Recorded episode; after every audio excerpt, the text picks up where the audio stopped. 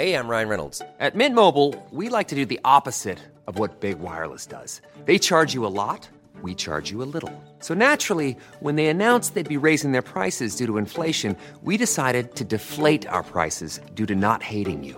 That's right. We're cutting the price of Mint Unlimited from $30 a month to just $15 a month. Give it a try at mintmobile.com slash switch. $45 upfront for three months plus taxes and fees. Promote for new customers for limited time. Unlimited more than 40 gigabytes per month. Slows. Full terms at mintmobile.com.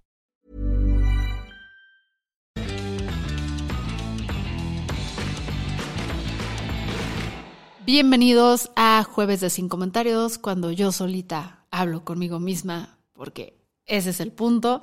Eh, un esfuerzo traído ustedes de manera, eh, primero era independiente, pero ahora estamos en alianza al informador, diario independiente, lo cual hace sentido la relación, con un, con un afán de ser más constantes, pero sobre todo más responsables a la hora de informar, teniendo mayor rigor, ¿no? Porque ahora que tenemos un jefe sote, eh, que nos da total y absoluta libertad, sí sentimos una responsabilidad, responsabilidad sota hacia ellos, pero también hacia ustedes. Entonces, con el afán de presentarles cada vez mejor información, porque nuestra comunidad está crece y crece y crece y crece, hicimos esta alianza. Eso también nos permite que salgamos con muchísimo más contenido. En 15 días estrenamos lunes de entrevistas.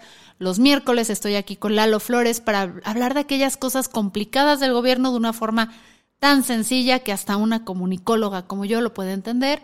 Los jueves estoy sola, así sola, pero los viernes se empieza a incorporar a partir de la siguiente semana gente fabulosa como Red Solo para hablar sobre qué hacer el fin de semana qué conciertos ir, a qué ir al cine a ver, qué libros leer, qué música, todo eso van a estar como que pudiendo consumir acá. Y si eso no les es suficiente, también tenemos un Patreon donde hablamos de todavía más cosas, cosas que quizás no sería tan conveniente que pusiéramos al aire libre, así que más bien en, en, frecuencia gratuita. Lo que quiero decir es que pueden acceder a contenido exclusivo invitándonos a algo tan sencillo como un café traemos una noticia, una actualización de una noticia que tiene que ver, y esta es la primera, con lo del INE y la paridad del género. ¿Se acuerdan que la semana pasada les dijimos que el INE estaba ordenando de forma preliminar que los partidos se postularan, o más bien que los partidos postularan al menos cinco mujeres para las elecciones a las nueve gubernaturas que se disputaban en el 2024?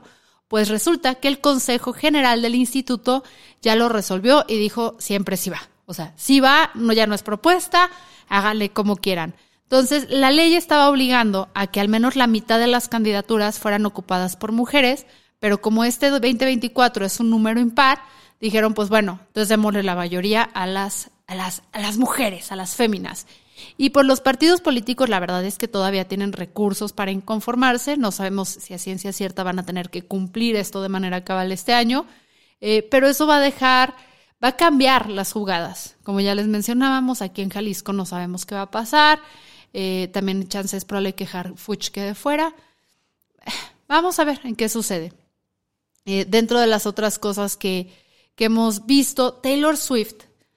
Yo sé que a muchos de ustedes les vale Taylor Swift, pero es la industria de la música. Cumple 17 años de carrera.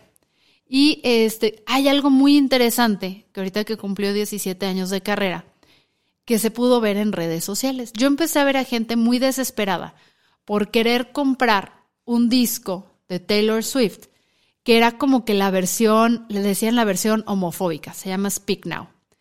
Y la gente estaba desesperada porque aparentemente en Speak Now, la versión de Taylor's version, ella retomó ciertas letras de ciertas canciones y empezó a remover discursos que son eh, misóginos u homofóbicos.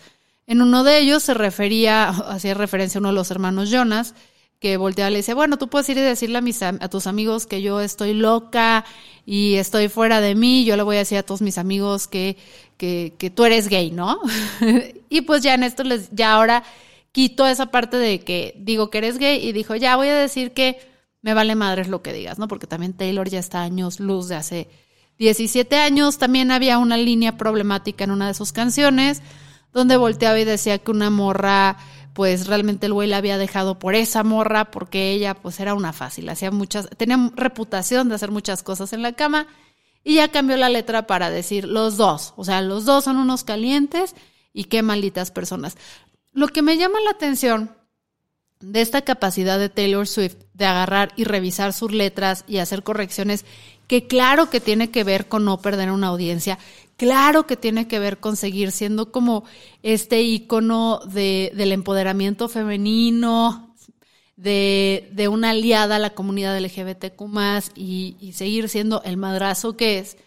Me parece muy interesante que empecemos a tener estos ejercicios públicos donde si se nos da la oportunidad de voltear y decir, oigan, eso que dije en el pasado no está chido, hay que cambiarlo, las tomemos. Porque nos han enseñado, es una cultura en la que vivimos, en la que nos han enseñado que reconocer que nos equivocamos es un defecto, que es mejor ignorarlo porque aparentemente si lo ignoramos no sucedió y seguimos siendo perfectos y buscamos la perfección.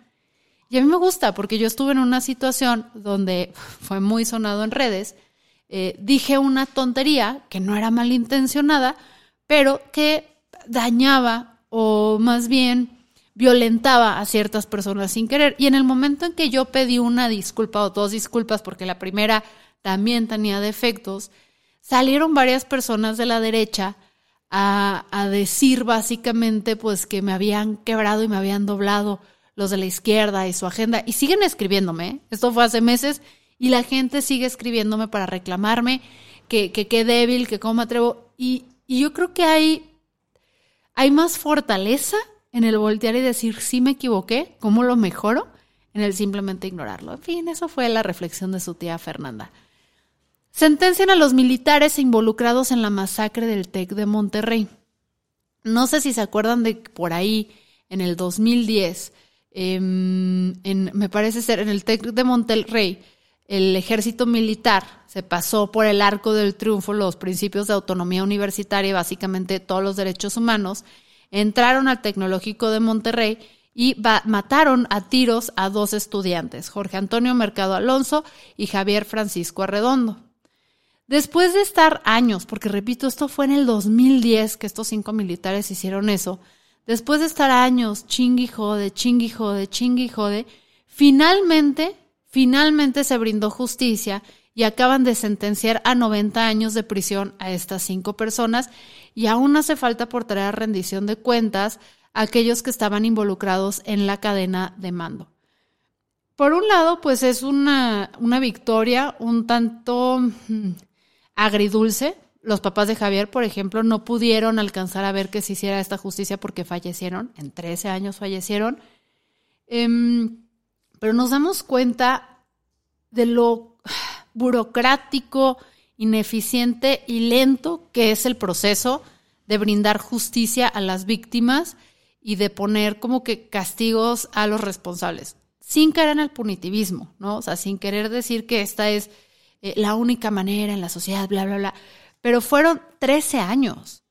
13 años, cuando era muy público, cuando había muchísima evidencia, cuando había cooperación por parte eh, de la universidad y todos para que esto se saliera, saliera adelante.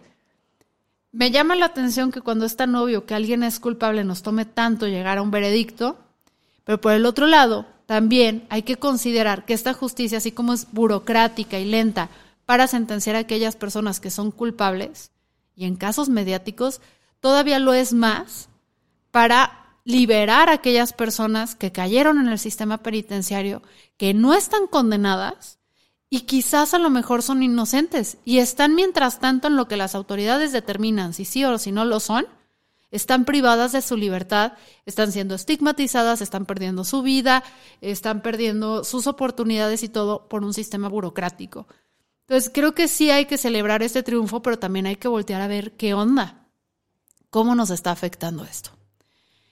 A lo del fideicomiso del Poder Judicial, les recomiendo más que vayan a verlo a YouTube. Estamos explicando eh, cuál es el escándalo de que quitaron estos fideicomisos que están hechos en gran parte por eh, los, los empleados o los burócratas, como les quieran decir, que funcionarios públicos, vamos a respetar aquí, los funcionarios públicos que hacen aportaciones a estos fideicomisos y que están teniendo una, un rendimiento en el banco que les permite tener ciertos Em, prestaciones para poder llevar su manera más digna. López Obrador dijo, vamos a quitarles este dinero y vamos a usarlo para mi Plan Nacional de Desarrollo, que ve tú a saber qué es.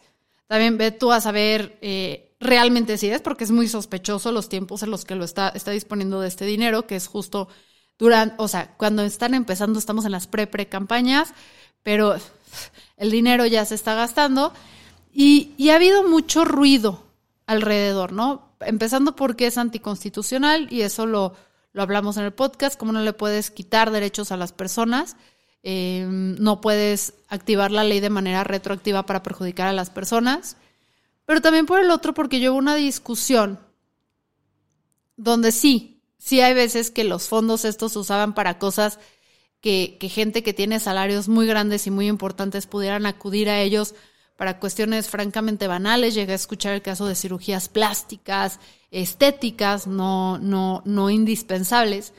Pero también llegué a escuchar casos de personas que dependían de estos fondos para poder tratar a un familiar en, una situación crítica, de poder eh, arreglar su casa si habían tenido una emergencia. Entonces, es de esos temas y esas noticias donde depende a quién escuches y qué dónde estén parados en este prisma político, derecho o izquierda, parecen olvidar algunas cosas, eh, no sé si intencionalmente o es el sesgo de, una postura política y hacer énfasis en otras sin voltear y decir, a ver, estos fideicomisos sí, sí traían ciertos privilegios y beneficios eh, para personas que ya no necesitan más privilegios y beneficios, pero también le echaban la mano a otras personas que sí las necesitaban. La forma en la que se crearon estos fideicomisos no es que el gobierno haya puesto muchísimo dinero, sino que se puso una aportación inicial que bien invertida en estos recursos que fueron creciendo, incrementando y que además a través de aportaciones de los mismos empleados han llegado a ser tan sustanciosos. Em, entonces, realmente es dinero que sí o no le pertenece al gobierno. Da estas discusiones que se sobresimplifican y caemos en el sí o en el no. Y, y lograr llegar a información que te presente lo bueno y lo malo es sumamente complicado. Me pasó un poquito con lo de Palestina, un poquito, bastantito con lo de Palestina-Israel. E es una discusión muy difícil de tener, muy difícil de tener y más difícil de plantearse, ¿sabes? O sea, decir, aquí es donde estoy parada, porque si uno volteaba eh, o voltea y condenaba eh, los ataques de Hamas en Israel aquel fatídico domingo, automáticamente la gente asumía o predisponía que tú estabas diciendo que era válido lo que le sucedía a la gente en Palestina. Víctima, sí, de un gobierno de Israel. Y no estoy diciendo que Israel en general, sino que ahorita quien tienen amando es una persona de derecha gandaya y que hasta los, los propios habitantes de Israel están como que, pues no lo quieren tanto, no sale tan favorecedor en las encuestas, eh, que sí se está portando un culero, o sea, sí está yendo a provocar, sí está retando. Entonces, o sea, como que la gente piensa que al condenar unas acciones no reconoces eso, entonces caen en el liberemos Palestina, eh, y si no estás a, favor de la liberación total y absoluta de Palestina, entonces eres una porquería, pero tampoco mencionamos que en Palestina pues hay dos fuerzas que se están peleando por la liberación de Palestina, una parte que es Hamas, que es una visión extremista que busca erradicar y matar por completo a aquellas personas que no pertenezcan a su fe, y otra, una parte un poquito más razonable, donde está dispuesta a como que negociar. Entonces todos los englobamos en lo mismo. Luego nos vamos a la historia que de los últimos setenta y tantos años, a partir de la Segunda Guerra Mundial, de que sí, o sea, en este tratado que se hizo, se le dio a Israel ciertas, ciertos espacios y poco a poquito ido creciendo con la excusa de guerras e invasiones, como que va dominando cada vez más el mapa. Entonces, por lo tanto, muy mal ellos, pero luego no olvidamos o no queremos discutir toda la historia que predata eso, que además francamente sería ocioso, porque el concepto que tenemos de las naciones actuales, tal como las conocemos, en comparación al historial que tenemos como humanidad, como tribus, como religiones, es realmente reciente. Entonces, son problemas que realmente poder discutirlos, no puedes tomar una postura totalmente a favor o totalmente en contra, pero las redes sociales y las personas en sí ya no, no damos espacio para los matices para decir, puedo condenar esta acción sin decir que estoy eh, en contra por completo de por qué se generan, es un pedo. Y siento que lo mismo pasa con este tema de los fideicomisos, donde sí nos da coraje que de repente gente que tiene unos sueldotes pueda tener acceso a dinero que no tiene la gran mayoría de la población para cosas súper banales. pero tampoco podemos reconocer cómo se hizo ese dinero y cómo fue una buena iniciativa de alguien dentro del, del gobierno decir, ok, vamos a invertir en eh, un fondo que sirva como para prestarnos dinero entre nosotros y que esté generando intereses y bla, bla, bla, y están haciendo rendir el dinero que nosotros en realidad pusimos hace años. Y se vuelve complicado y la vida es complicada y no hay que tener miedo a discutirla y a veces equivocarse en estas discusiones, pero no podemos seguir en estos absolutos ridículos porque lo que pasó, al menos con esto de los fideicomisos, es que muchos de los empleados, muchos de los servidores públicos que realmente no tienen tan buenos sueldos, o sea, que realmente también están en una situación, si bien no tan complicada como la gran mayoría de los mexicanos, sí necesitaban de esto para atención médica de seres queridos, eh, de enfermedades complicadas, etcétera, etcétera. Bueno, vámonos a, a temas más ligeros. Mencioné rápidamente así, no me acuerdo en cuál video de la semana pasada, mencioné rápido algo de, Brad Pitt. Y les dije que pues Brad Pitt era una persona culera, que ya no la queríamos. Y la gente estaba como, sobre todo los centennials, porque uno dijeron que Brad Pitt no estaba tan papacito y una se empieza a dar cuenta que está vieja, ¿no? Porque era como cuando generaciones previas te decían, ah, es que Robert Redford está muy guapo y no sé qué, ni una volteaba, que Robert Redford sí está muy guapo, pero se me ha hecho cada vez más guapo entre más envejezco. Y una decía, ¿ese betarro qué? Pues aparentemente Brad Pitt es el Robert Redford de mi generación. El punto es que dije que pues era una persona ojete, una persona que ya no nos caía tan bien y que no importara la estrategia de RP que estaba haciendo actualmente, pues había sacado lo peor de él. Y muchos me dijeron, ¿cómo? ¿Qué pasó? No entiendo. Porque realmente fue un suceso muy extraño. O sea, ¿cómo nos enteramos nosotros? En el 2005, Angelina y Brad, de ser esta pareja súper feliz, con un chingo de hijos, que sacaban fotos en todos lados, de repente Ah, no, en el 2005 fue cuando se conocieron. Perdón, no me acuerdo cuándo fue el incidente del avión, pero hace siete años, me parece. Hace siete años, de repente nos enteremos, enteramos que hubo un vuelo de avión entre Brad Pitt, o sea, un vuelo de avión donde estaban Brad Pitt, Angelina Jolie y sus hijos, y hubo un incidente de violencia donde sabíamos que Brad había hecho algo malo y que había atentado contra uno de sus hijos, y este, Angelina exigió el divorcio y nunca más se habló de eso, se supo que fue en el 2016, eso, 2016. 14 de septiembre del 2016. No se supo más. Se separaron, no hablaron del tema y nada más nos enteramos que los hijos de Brad Pitt pues no le hablaban en y no le hablan todavía, creo, a su papá, prácticamente en lo absoluto. Y ahora, gracias a un documento que el FBI eh, proporcionó a CNN, sabemos que la familia estaba viajando de Niza a Los Ángeles y que en pleno vuelo se empezaron a pelear la pareja porque Brad le reclamó a Angelina, Angelina, Angelina ser demasiado permisiva con sus hijos y de repente la agarró de la cabeza, la arrastró hasta el fondo del avión y la metió al baño. Se pusieron a discutir, a gritar. Llega Maddox, que es el hijo mayor, que en ese entonces tenía 16 años, se acerca al baño, pregunta si su mamá estaba bien. Brad Pitt contesta, no, mamá, no está bien, tu madre está jodiendo a esta familia y está loca. Lo que supuestamente su hijo contestó, no es ella, eres tú, imbécil.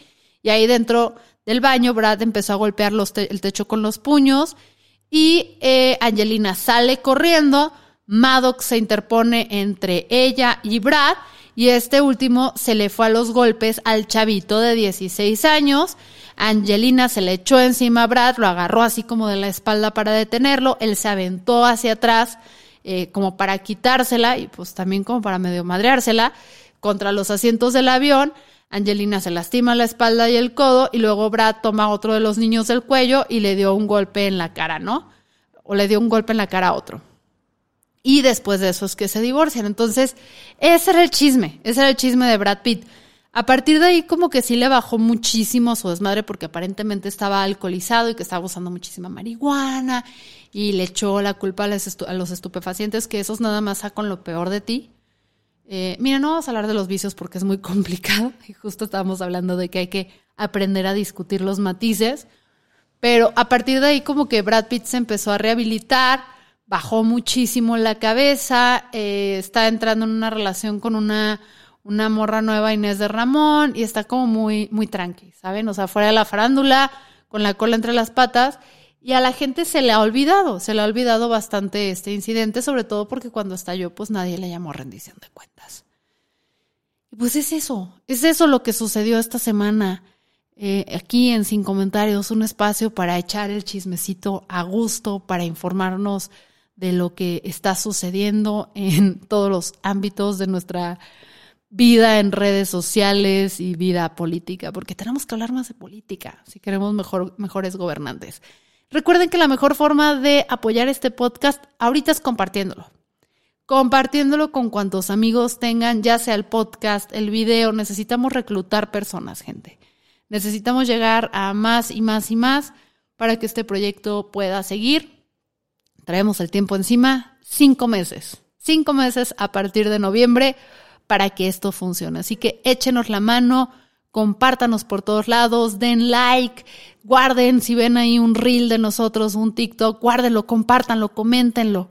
Ayúdenos a que esto siga existiendo porque en serio que nos da mucho gusto hacerlo para ustedes. No los quiero porque no los conozco, pero los escucho el próximo miércoles y jueves. Chao.